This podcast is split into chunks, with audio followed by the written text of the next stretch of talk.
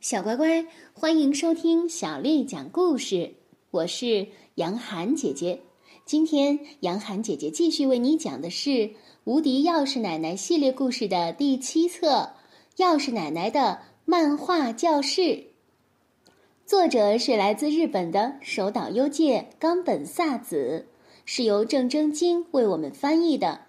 我们要感谢人民东方出版传媒、东方出版社的叔叔阿姨为我们出版了这本书。第五集《达姆餐厅》，小新啊，想吃什么就点吧。要是奶奶把菜单推到我面前，果汁就行了。我客气的回答说：“可惜肚子大人一点儿也不给面子，咕的一声以示抗议。”小新啊，我记得有首诗是这么写的：“我的耳朵是小贝壳，很怀念大海的声音。”现在我的耳朵里不知怎么的，全是小新肚子里的声音哦。钥匙奶奶开怀大笑。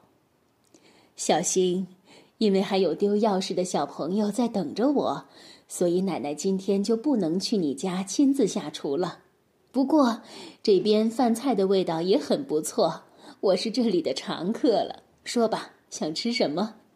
我终于鼓起勇气说：“烤鸡腿。”好的，好的，又松又软、香喷喷的烤鸡腿，接下来就交给我吧。钥匙奶奶打了个手势，然后一个身着黑色西服、高高瘦瘦、文质彬彬的老爷爷。就朝我们走了过来。好久不见啊，经理！给这孩子上一盘烤鸡腿，还有一份蟹肉烩饭，一杯甜瓜果子露，一个蔬菜沙拉，然后我要一份冰激凌。好的，我知道了。西装革履的经理恭敬地鞠了一躬，然后轻轻地退了下去。这时候，我打量了一下四周，才发现这家餐厅格调十分的优雅。跟我平时见的那些灯火通明、人声嘈杂的地方不一样，店里除了钥匙奶奶和我，没有其他的客人。黑暗里也只有几点蜡烛的微光在闪闪照耀着，十分温暖。整家店就像那种外国贵族居住的古城堡一样，古典而华贵，仿佛在安静地诉说着一种低调的奢华。餐厅深处隐约放着一台大钢琴。一首不知名的古典曲子，正如流水般缓缓地流淌开来。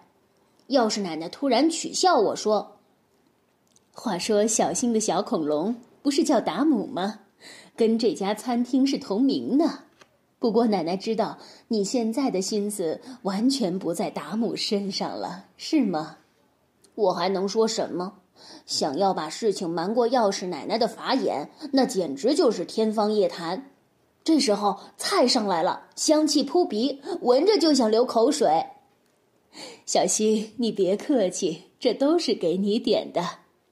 小星，你真的很棒，这么小一个人就去看牙医，所以就算偶尔迟到一次，你妈妈也不会说什么的，放心吧。其实我知道跟上漫画课是完全没有关系的。要是妈妈以后都不准我去漫画教室，那就糟了。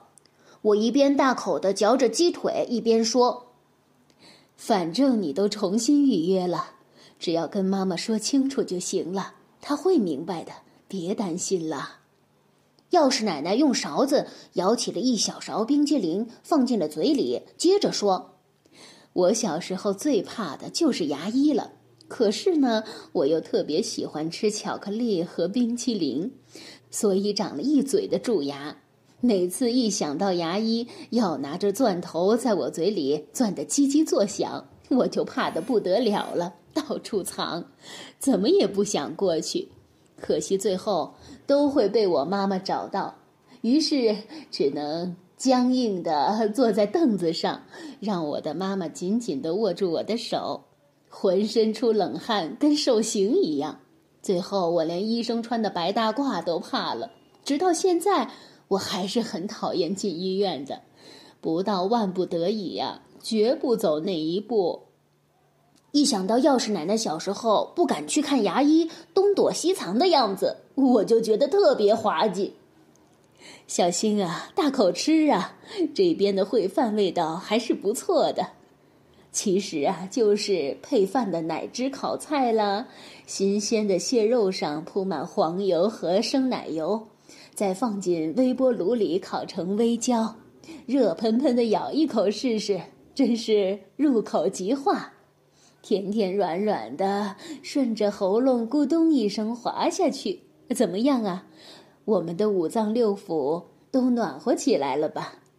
好了好了，接下来呀，是我们讲连环话剧的时间了。奶奶，你真的会给我讲吗？要不然你额头上的猫怎么办呢？这跟猫有什么关系啊？太有关系了。要是奶奶像个小顽童一样，笑嘻嘻的朝我眨了眨眼睛，然后从黑色的手提袋里拿出了一张连环画。逐字逐句的读了起来。小乖乖，今天的故事就为你讲到这儿了。如果你想听到更多的中文或者是英文的原版故事，欢迎添加小丽的微信公众号“爱读童书妈妈小丽”。接下来的时间，我要为你读的是唐朝李绅写的《悯农》。《悯农》，唐·李绅。锄禾日当午，汗滴禾下土。谁知盘中餐，粒粒皆辛苦。锄禾日当午，汗滴禾下土。谁知盘中餐，粒粒皆辛苦。锄禾日当午。汗滴禾下土，谁知盘中餐，粒粒皆辛苦。小乖乖，晚安。